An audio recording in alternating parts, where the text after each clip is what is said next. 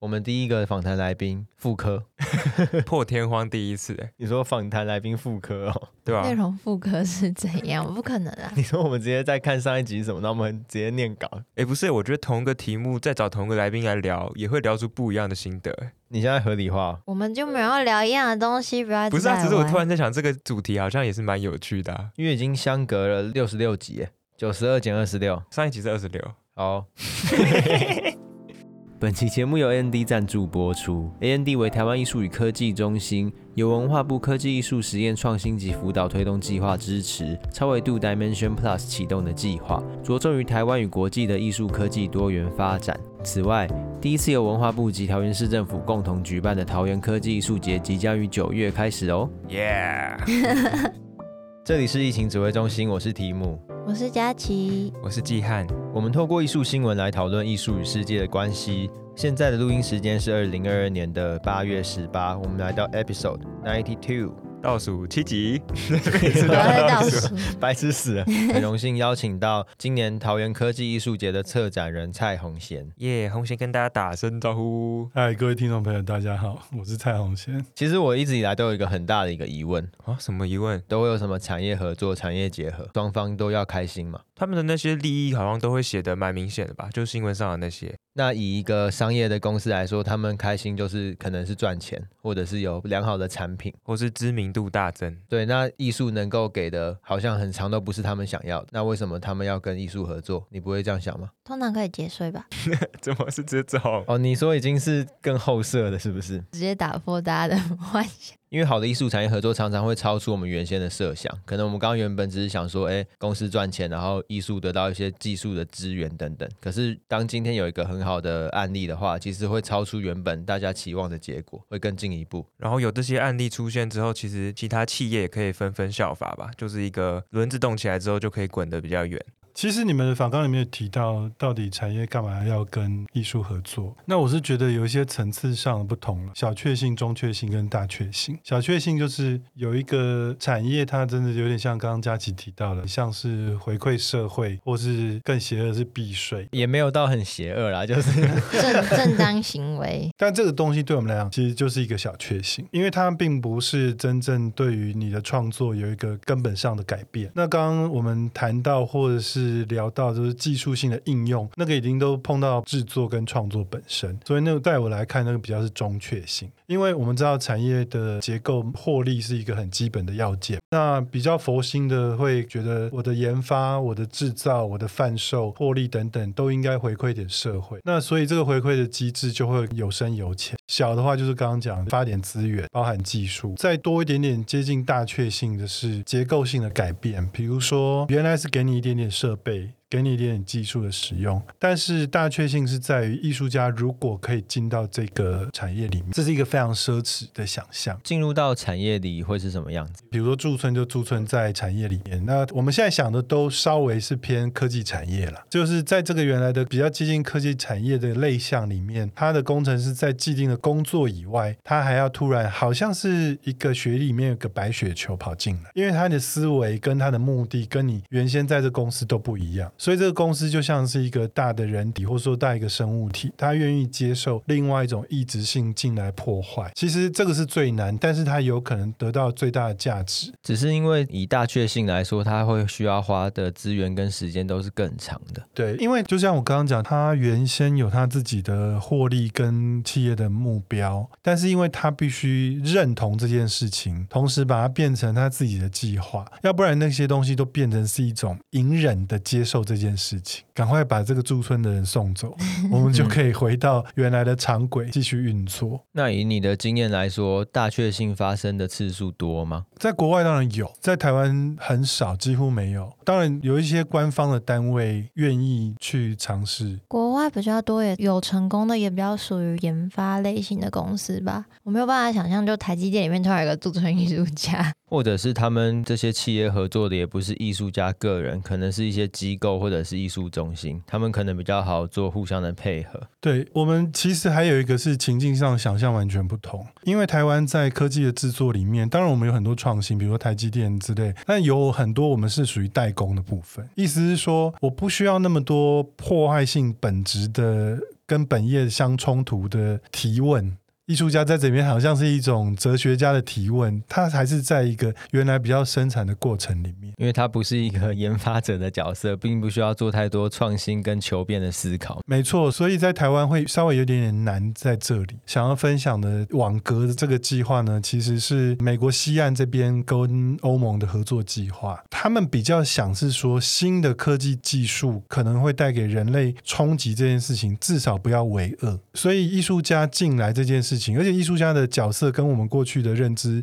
也有一点点不一样，因为我们今天站在科技艺术这个领域，可以理解部分的科技艺术家可能就是黑客，可能就是自己带有工程能力的人，但是他们在这边呢，有点像是一种伦理的提醒，比如说 AI 关于个人隐私，或者说对于人类的迫害，接下来可能会发生什么事情？哦，所以以这个案例来说，它是结构更大的，是，是一整个环境的提醒和一整个环境的配合。有点已经类似一个超大平台的概念，是是是，所以刚从小确幸、中于大确幸到一个是更大尺规，其实就是科技跟人类未来生活要走到哪里去。那你觉得要如何比较成功的促成小中大的演进？小中大其实应该是说做科技艺术新媒体，大家都一定会有很有同样共感，连一个投影机，连一个 monitor，我们可能都要的非常辛苦，因为对于厂商来讲，它可能一台就是它的毛利本来就不太。太高了，他他赞助你的意义到底是什么？刚刚听红贤讲小确幸的时候，我觉得其实已经很幸福。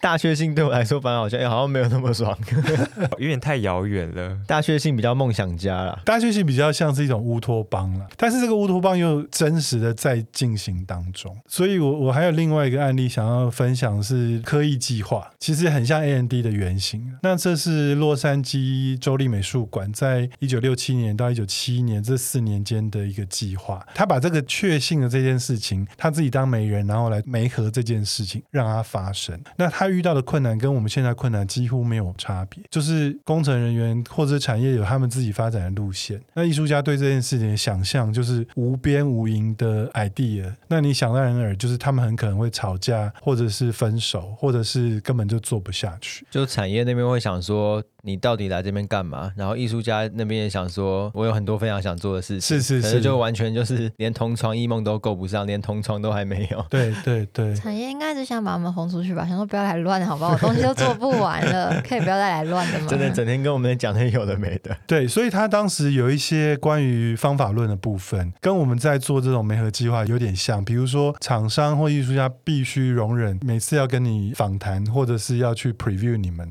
你们要同意这件事情，我觉得大家可能会觉得说，哎，这跟我有什么关系？不过我觉得它有点像是有时候在提倡那种全人教育的概念吧，就是你一个人的健全发展，他要顾及到其他层面。那你把这个东西也套用到一些产业里面的时候，就好像比较合理一点。我觉得这蛮难的，因为光是在大学开通识课，就不知道被骂了几十年，到现在大家还是闲得要死。来，你有乖乖上通识吗？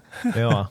对吗？没有我，我那是因为我觉得那很无聊啊。可是我觉得有趣的我，我我会想去啊。是有好玩的课的。通识教育小尖兵哦。我那天听实践的老师，我发现他也很认真在带通识，他把通识带成像是专题在做。我是觉得可能遇到什么样的老师就有不同的状况。只是学生们遇到那种老师，有时候也会说，就有个通识课，你为什么要搞那么大？对，你为什么搞这么麻烦？我只想要混个学分，你让我及格就好了啊。跟产业的人员的想法一模一样。对对对对对，就是你在按表操课之外，能不能有一个新的开放的口让大家进来吧？嗯，只是我觉得像是以红鞋你们长期在做的媒合平台很重要，就是把这个口找到跟做这些嫁接的沟通。你觉得其中的 mega 是什么？也没有什么 mega 哎，其实我关于媒合这件事情嘛，他们下了一个标题是 matchmaker 嘛，然后我觉得哎，这个字其实比较接近是媒婆，那我就发现很像哎，就是说彼此的价值观越接近，或者说彼此的认同越高，这件事情是。比较可成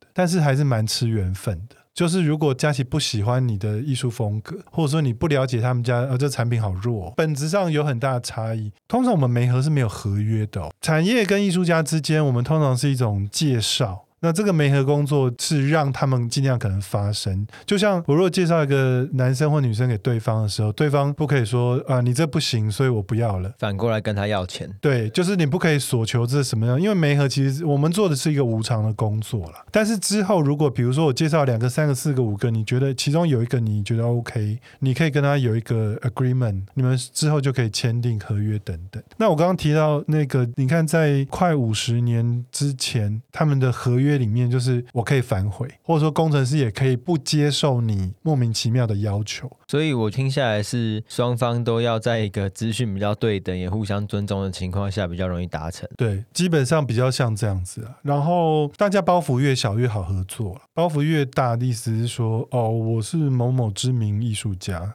多厉害的公司，对，如果有那种心态，基本上合作都迟早会出问题。很久以前，我和季汉不是我们有一次一起去那个科技部，然后一堆超级电脑，他们说有帮忙算一些动画，对对对。然后那一次后来在开会的时候，他们不是说他们觉得可以跟艺术家合作的方式是艺术家进驻他们的咖啡厅，那个机构的人下班就可以去跟他们做心理辅导，就艺术家可以陪他们的员工聊天，帮他们做心理抒发。他们找错人了，他们他们想象中的产业合作是艺术治疗师。所以所所以。你们很重要是说，在这个节目里面不断洗的过程里面，其实会发现大众认知的艺术跟实际在进行有很大的差异。艺术家好像在产业里面也很容易被当做是一种娱乐型的满足大家这样。那你刚才讲那个有点锵，我本来以为只是什么下班去咖啡厅可以帮他画人像之类。不是不是，他是下班的时候会找他聊一聊，他辅导他。像这种就蛮好笑。可是以这一次桃园科技艺术节有一个很大的策展主题叫做前进之路，其实跟我们刚刚谈的有一点点像哦，就是你看我们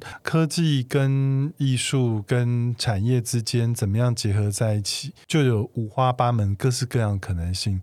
那因为二零一七年的时候，我是第一届桃园科技艺术节的策展人。其实当时我就希望有一个调性，就是桃园科技艺术节跟台湾其他在发展科技术的领域有一点点稍微的不同，从科技术跟产业之间来谈这事情。嗯，这个在国内的科技艺术节算是比较少见的。大部分就是科技艺术作品展出来，那每年主题不一样。对，像我们刚刚举例，从一九六七到七，甚至更早就有，意思是说这是一个停不下来的路。那我们已经谈到后面，已经有点乌托邦的状况了。就知道说，其实产业跟艺术之间有一个很紧密的关系，但这个关系呢，我们也许从我们比较理解，比如说 slogan 叫做“科技始终来自人性”。但下面有一句应该是“人性始终来自艺术”。哦，这是你加的吗？这是我加的。哦、但是你一定可以有这个共鸣，就是我们在谈人性里面，艺术其实彰显了各种人性的可能性，也丰富了很多感知的方式跟诠释的概念吧。是是是，所以我们刚才说，呃，其实这个破坏性进入产业，指的不一定是那么伦理上的破坏，它有可能是思维上的破坏。比如说工程师的训练，可能大部分都是可能是直角九十度的，艺术家。常会觉得你干嘛一定要直角九十度？你明明这里可以一个曲线非常优美。没错，没错，然后就会完全哦，怎么会有这个想法？其实我其实也蛮好奇，为什么你会想到在桃园科技艺术节有这样不同的策展定位和他在艺术里面的角色？这个还有另外一个成因是我们总是在思考了，台湾在发展科技艺术里面应该有什么样自己在地的观点跟特色？但台湾过去会被认为说很适合做。科技艺术原因是台湾是科技之岛，即使是科技之岛，科技艺术用的那些科技也没有说那么科技。老实讲，对啊，但是 跟科技之岛那个规模比起来，并不是这么正相关。对，所以我们现在其实，在谈这件事情，有时候会更在乎的是科技被应用层面的讨论，不是光只是技术本身。所以，当我们在谈产业这件事情呢，其实我们是想要松动蛮多事情的。比如说，我上次上节目谈的就是。Technical Tech 全世界的一个无政府组织，那他们在推的就是关于这个技术面怎么样影响人的生活，然后他要教大家，比如说呃技术排毒，或者说呃我们被假讯息控制等等，他们要教大家处理这件事情。其实他们跟很多产业的合作，我们必须要重新思考，是现在的艺术跟科技跟产业之间关系很紧密又很特别。你这一届桃园科技艺术节有哪些产业合作的案例吗？有有两个蛮有趣的啦。桃园在地有名的是是大溪豆干。那我们去拜访这个产业的时候呢，我们就思考跟艺术家对应的关系跟作品到底是什么。那我就发现说，喂，台湾的产业真的有时候也是会突破我们的想象。比如说，虽然他们的本业是来自于大溪豆干，但是呢，他们在思考是人类未来的饮食是什么。他们投入很多关于未来食物这件事情。你说人造肉那种类似，其实豆干某个程度就是一种人造肉嘛，就是素的，就豆制品。是是是，素食汉堡，我们几十年前就在做。没错没错，那那所以我们跟他提这件事情，我们跟他谈生物艺术的概念。你说大溪豆干是新兴产业哦？是啊是啊是啊，对 很屌哎。那你干嘛一直笑？没有，我觉得我没想过啊。把它切碎，然后捏成肉饼状，拿去煎。思维转换，差不多是这样子。因为他现场拿一些素的豆干给我们，豆干本身是素的，就是素肉给我们吃的，吃起来跟豆干很像之类的。没有没有，他拿素肉干给我们吃，吃起来不像豆干，很像肉干。这没有实地拜访，根本不会想到他们在做这些事情。对对对，就是你会哦，原来这是个传统产业跟呃我们的想象有点不太一样。甚至呃人造肉的潮流起来的时候，他们就会会对应到他们自己生产的模式跟呃这个可能性。所以我们跟他介绍生物艺术的时候，就发现说，哎，有一点点懂。但是又有一点点距离，所以我们就尽量去拟平这一块。那我们就是介绍来自于日本冲绳的大山龙。那这位艺术家呢，就是一直在不断实验关于，比如说火山里面的矿物有没有可能成为一个豆腐的一个凝固剂的可能性。那因为生物艺术有部分是透过这种微生物或是酿造等等，那它瞬间就跟桃园这个产业有一个互相对比的一个连接性在里面。结构上很像，虽然最终原本的目的不一样。但我们不是找素肉干，我们会展他们家的豆腐乳。豆腐乳也是一个很妙的事情，我觉得蛮有意思的，就是因为他们原先在做的比我们想象中还要更具有前瞻和弹性。以这个案例来说，合作上就不只是小确幸而已，他们有在概念和价值观上面的交流是，所以刚刚谈到在跟艺术合作里面会凸显很很多的块面，比如我们又聊到说，那你们家豆腐的豆腐乳的菌种是什么？他没有正面回答。商业机密，对对对，但但我感觉不是，是说，哎，我们没有想到我们家的菌种可以是有一个独特的名字，或者说它像是一个 brand 一样。你说隔几个礼拜去工厂外面就出现菌种的吉祥物宝宝，对对对对对对，类似这种，对，这个是蛮有趣的事情。但是另外一个是思考是还有桃园产业的有没有比较厉害的部分？那我们过去其实比如说跟上影有合作机械手臂，这次是跟达明的机械手臂，那为什么谈他们两个有一点点不一样？是过去上影是比较是在厂房里面的大型手臂，那达明是比较小型，就是说它离你比较亲近，不会让你觉得比较恐惧。大型可以想象汽车工业的那种大型，对对对，就组装汽车那种。然后小型可能是食品加工业输送带旁边的小型的机械手臂。现在有些咖啡厅好像都会放一台。这次有合作，就是达明的机器手臂有赞助艺术家。是香港艺术家林心杰，他的作品是人工真实，他在谈人工智慧产生的影像的真实，透过机械手臂的运作产生的一个装置，就像这个也是一个还不错的范例。虽然以器材的租借听起来比较像小确幸，可是我觉得它在结构上有时候不只是，因为当一个器材成功租借，一个艺术可以真正被实践的时候，它有时候并不只是一个东西被执行出来而已，而是因为它真正的被执行出来，所以有更多讨论的空间。所以达明为什么要赞助这件事情，我觉得有几个具体的层面，我的感受是这样子啊。第一个当然是跟艺术家合作，等于是一个免费的一个 demo 的状况。哦，这个我们从来没有想到，我们可以用这种方式去展示我们的产品，就是前面提到的应用领域的展开。对，像我有一次帮那个上影给他们一个概念，就是一样，就是这个机器手臂正在写程式码，写的程式码就是他自己本身在运作的程式码。说超级后设机械手臂，对，或者是这是一个很禅的一个想法，那他们不会想要用这个方式呈现。那我们跟他讲，我建议你可以这样做，他们就很欣然接受。其实。我觉得以产业合作当做科技艺术节的定位，算是蛮梦幻也蛮稀缺的。其实我们拜访超多厂商的，也有很多不顺利。应该大多数有时候也很无言吧？对，就是他们会出现你刚刚讲的那种状况，就是想象的不对称。对对对对对，因为我们在科技艺术、新媒体这个领域的时候，当我们谈到这种乌托邦、无私的分享等等的时候，他们还是会把艺术这个形式套路在说：“哎，这个我们油画做起来效果很棒。”但这个传统媒介不是我们想要讨论，不是不好，就是我们在彼此认知有蛮大的距离。所以这个前进之路不是大家想象中可能一条康庄大道，是一个随时都在改变的路，而且每个人心中都不一样，然后变成是每一次合作之后，可能未来的路也都是一直在改变。就像桃园科技艺术节也是已经办了六届了。你们知道第一届的名字叫做“出未来”？对，因为那个就是我跟那个红红贤缘分一切的开始。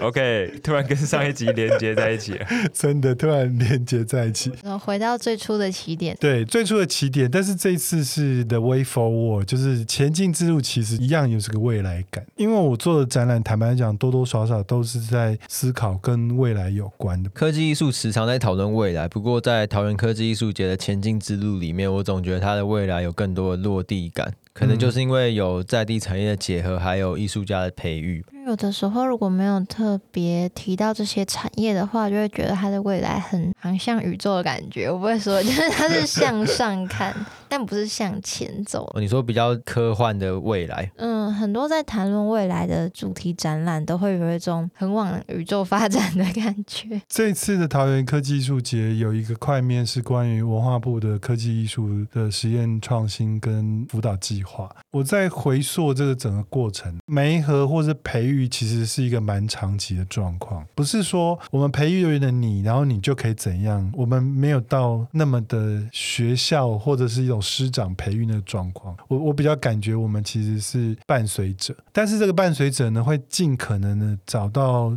相对应的资源跟也许适合艺术家或适合产业的部分，我们把它桥接起来试试看，比较像这个味道。当你是一个陪伴者的时候，你也会注入感情。那你看到这个发展线中断的时候，大家应该都会觉得很可惜。对，所以相对的是，如果看比较成功的，就是他的确一直有一路在往下发展。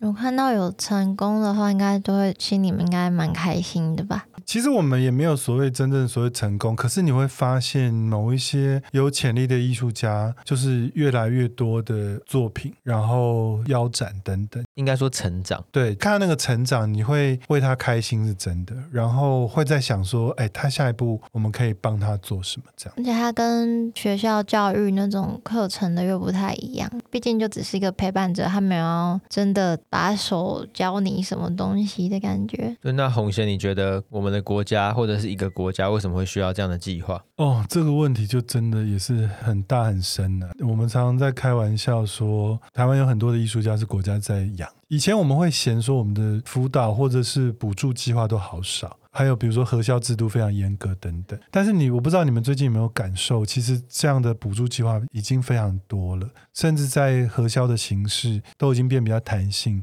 其实这个计划是文化部委托超维度来做，它不需要用这种官方的，好像很紧抓的 KPI 的方式去让艺术家喘不过气来，特别在前端实验的部分。如果国家认同文化跟艺术这个核心是脆弱的，需要被保护的，那国家投资这件事情是理所当然，但是这个问题其实已经后来变得非常越来越复杂，因为可能你们有听过很多的艺术家是靠补助就可以一直往下走，但是往下走不一定是好的，就是我是习惯性补助。就像你们的疫情指挥中心，你们也不是拿补助在做这个事情，所以他有可能会养坏了一群人，觉得啊，这个国家本来就应该给我补助，所以做这个事情。你的意思是，当补助变得比较普遍，成为他常态性的收入来源的时候，是啊，是啊，是啊，会变得像薪水一样。应该是说，他们有些一直在拿补助的，很懂怎么样拿补助。不只是视觉艺术圈啊，表演艺术圈也是。没错，没错，就是换一个东西，然后就继续接受补助等等。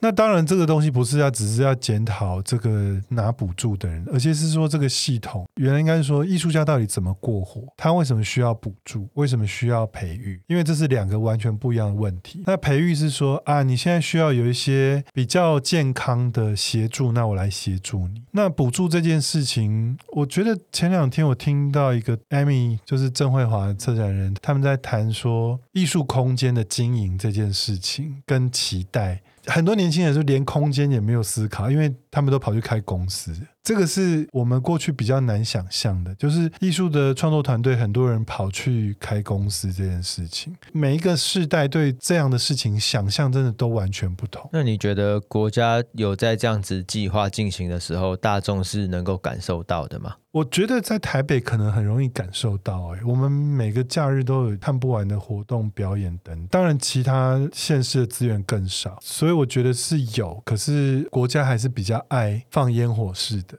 就像本质性的这种经营，应该算是少数的计划。它比较难马上会看得到成果吧？它拖很长，那只要拖的一长，就会影响到你可能执政四年、执政八年。不过我回想我小时候跟现在，好像现在是真的比以前多很多。就小时候的周末好像没有到这种程度。以前应该真的就只是几个大的美术馆会有那些展览，现在是真的开始多很多展览空间，还是只是因为我们变成艺术大学，所以我看到一大堆相关资讯，鸡生蛋，蛋生鸡。哎，没有没有没有，我觉得刚刚佳琪讲的比较接近。其实政府也是慢慢学坏了啦，讲学坏也怪怪的。学会生存，学会说这个是很容易让民众有感有感，他会有一种幸福感。就是我看这些作品或参与这些活动等身，我就会觉得，哎，我的生活其实还不错。对这个城市。有归属和共同想象，没错，没错，对。可是我觉得这跟艺术的发展产业其实并不冲突，我觉得都是一些平衡的问题。就像有补助是好事，那在这个光谱里面会有人领不到补助，就当然也会有人领到。一些人觉得，哎，好像过多的补助，嗯，都是一个平衡的问题。不过我们这个计划原先从一开始在执行的时候，就是有目的性的，让大家是有成长的空间去申请补助。因为我们这个计划的补助金额，比如说可能在四十万到八十万之间一个案子，但是因为政府有很多的补助，他想要有更多成熟的艺术家跟作品，可是他们找不到，所以我们这些培育的或者是协助的艺术家，他们就可以再申请更大的预算跟做比较成熟的作品。这是一开始我们在走这个计划，就是有目标性的这样规划。而且这个计划除了刚刚讲的可能比较实体或具体的资源补助，我觉得更多的是不同领域还有多元的资源整合跟嫁接吧。不然单就艺术家或者一个小团队要去处理这么多东西，行政上都忙不过来了，何况还要弄创作的事情。对，而且我看今年桃园科技艺术节，其实先不论有很多不同的主题跟不同界的整合，嗯，光是前进之路其实内容就蛮多的。啊，那个网站有超多页，我想说作品都画不完，到时候是不是要去桃园住一个晚上，然后分两天看，像在逛迪士尼一样？这里面有一些开心的，或者是呃有趣的作品，但有一些是比较深的，或者有一些是要花一点点力气的。像我们刚刚有先谈到 NFT 这件事情嘛，之后你们会再喷一集转述啦，对，OK OK，对啊，哎，大家听到这集应该是下集会播吧？所以关于 NFT 这件事情，其实我们在现场有实体的文本，那它是一个系列，有郑淑丽跟几个学者他们共同在讨论这个 NFT 的现象，所以其实是一个文本，光是现场你可以看到报纸，就有大概有七万字，超级多，对，所以但你可以带回去看的，所以你。在现场，如果觉得看的有点辛苦，你也可以听听疫情指挥中心他们的导读。好，就是因为我们也有跟桃园科技艺术节合作，来负责将这份文件做我们的诠释跟导读，所以大家下礼拜可以直接听到这些我们捡到别人的枪，然后我毕竟我们真的在谈 NFT，已经是我记得是二三十集时候的事情了。对，而且主要是这一次谈论的角度有更新的方式吧，就不只是之前在讨论这个东西是什么，还有它的经济规模，跟它有哪些。些难言之隐，而是在就一些可能文化价值，还有这些智慧财产权相关的讨论。发现我们上次谈 NFT 是 EP 十八，然后我们要下一次谈 NFT 是 EP 九十三，因为我们就一直很不想谈。但是瞬间它好像是一个合适谈的时间，因为这系列的文章，第一个是篇幅很多，另外一个是它南瓜的范围跟切面，从技术面跟个人面，还有不同的国家的趋势跟艺术家怎么处理这件事事情。然后它不是只有单纯从 NFT 的获利，或者说这个机制的成长泡沫来看，它更多是关于比如说从原来的公有财 Commons 这个事情来思考，艺术家怎么样跟社会结合在一起，然后有没有可能用这个制度跟机制来照顾大家。所以我会觉得这个展览的重中之重，其实在这几篇文章呢。我觉得这个非常重要，因为我平常上班的地方就是比较商业化。那大家提到 NFT，第一个反应就是缺钱的东西。嗯，就现在只剩这个存在。就像我刚刚说，没有有些艺术家还是可以用它来做数位作品的个人标签识别。可是大家对它的印象就已经逐渐变成说，就跟炒房一样，它变成是一种投机的投资工具。就还蛮需要大家听下一集，或是去淘课看那个 NFT 的介绍。我觉得真的蛮重要的。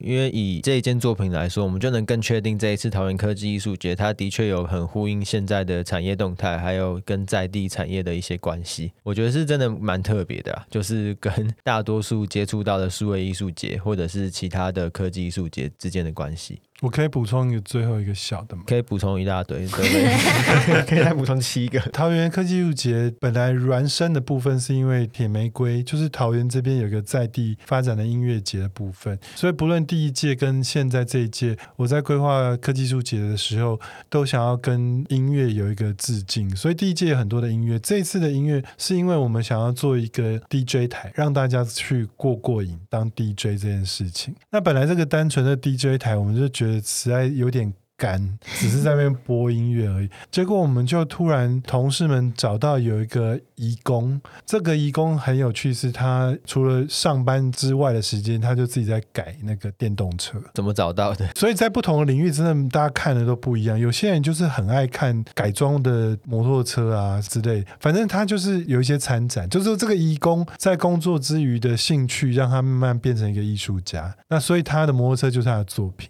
那我们把 DJ 台改装在一起，在这个改装的摩托车上面。那这件事情为什么有趣？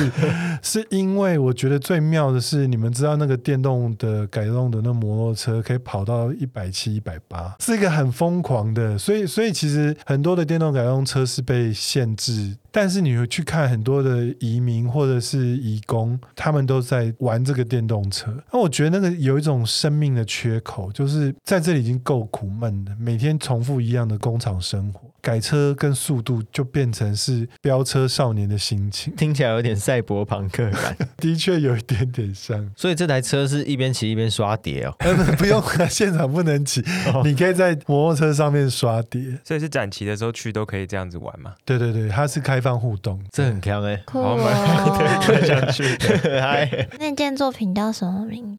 叫做 DJ OK Station，本来我们是讲卡拉 OK 嘛，然后我们把它改成 DJ OK。哦、我，我看到那个照片，原来就是那个，因为我没有看到那个内文。因为我记得在第一届出未来的时候，也有移动投影车，是，所以蛮妙。我就觉得好像冥冥之中有一些在呼应的事情，它就会蹦出来，一直在转世这样。对对对对，有点像。好酷哦！我们会把那个酷酷的车的照片放在我们的 IG 上。然后这一次桃园科技。艺术节也会有一个洞，对，因为这几年来我们还是不断在思考沉浸的影音跟空间这件事情。那所以，我们这次在桃园科技艺术节的展演中心的展览空间以外，旁边又盖了一个洞，这是一个沉浸半球形的空间。所以在这里面，就是有不同的艺术家在那边有影音的表现，他们会应用一些云端的运算等等。我听到有一个参展的艺术家叫田所纯，然后他一直很想来。台湾，所以他这次是不是他自己说他就是想来？对，田所纯我们合作很多次了，他是日本很有名做呃 generative 有一些演算内容，所以我们过去曾经空间都有跟他合作过。那这次比较妙，他要做 live coding，除了平常日有他自己的作品的播放演出以外，他最后在闭幕的时候，他本人会来做 live coding 的演出。我觉得这一集我们聊到很多，就是除了科技艺术以外的，更多是如何实践对这个土地的想象吧。像是刚刚讲的大溪豆干，我就是完全突破的脑洞，而且也是透过 AND 这样子一个比较开放的角度去理解他们的产业，才会有这些内幕。不然大家可能想到，哎，跟大溪豆干合作，就是可能可以请大家吃或什么，反正就是在很表面的地方啦。就是这整集都是在讲，就是大家要保持一个开放的态度去理解对方在做什么事情，不然就是会变得很难继续下去。可能大家会觉得说，艺术跟其他产业合作的时候，为什么会碰壁？我觉得最大的原因就是因为自己也先把墙壁盖起来，所以两个墙壁就对撞。对，的确，基汉上次有参加 Andy 的工作坊，在一个酿造跟微生物跟在地环境，它原来是林芝的一个工作坊，然后我们把它挪到平林来，所以那里面就是我们对艺术的想象跟过去有一点点不一样。比如说，我们谈到食物媒体。然后谈到酿造本身，跟当地的水源，跟当地能吃的东西，这个在我们跟大溪豆干，他们应该是大方豆。哦，大方豆干，对对对对，证明。证明一下，对对对，因为大溪豆干是很多的品牌，大溪豆干是在大溪的豆干，对，然后可是他们是在大溪的大方豆干，对对对对对，他们的牌。子的名字，对对，他们不是小气的。就是 就是我们跟他谈这些概念的时候，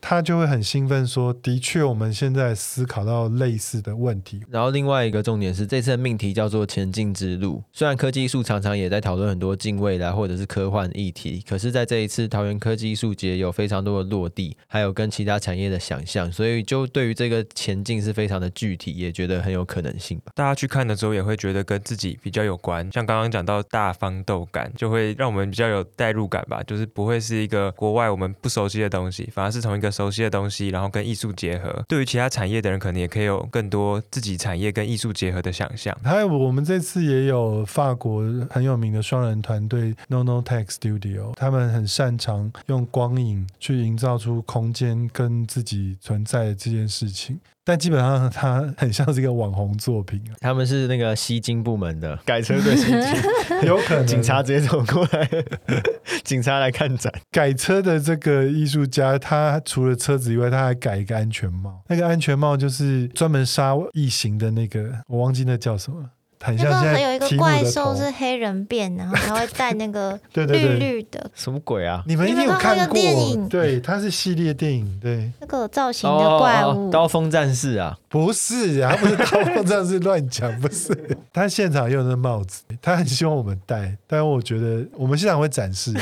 我 现在好像有点难戴，就算备齐酒精之类的，大家可能还是有点疑虑。这一次桃园科技艺术节的展期是九月九号到十月九号，在桃园展演中心。然后重点是中秋连假照常开馆，所以你说平常没空的假期的时候，你就是放假叫你去看。哎，而且你如果是中秋连假去到 Dome 的话，好像会遇到我。欸、你要谈一下那个作品吗？呃、不用，没关系。呃，大家自己去查好。呃，不用去查，去现场看了。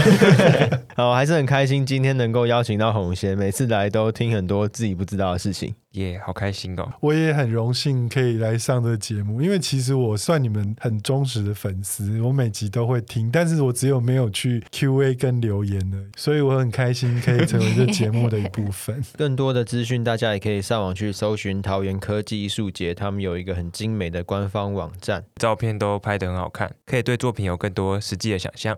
那喜欢我们的节目，也欢迎到 Apple Podcast 跟 Spotify 留下你的留言，也可以追踪我们的 IG 还有 FB，看很多我们提到精彩作品的照片哦。我们就下周三再见，大家拜拜，拜拜。拜拜。铁血战士。哦，铁血战士，或是刀锋战士啊，终极战士。哦，终极战士，刀锋是别的。这段是不是会放进去？超 白痴，讲完拜拜，然后开始铁血战士讲在干嘛？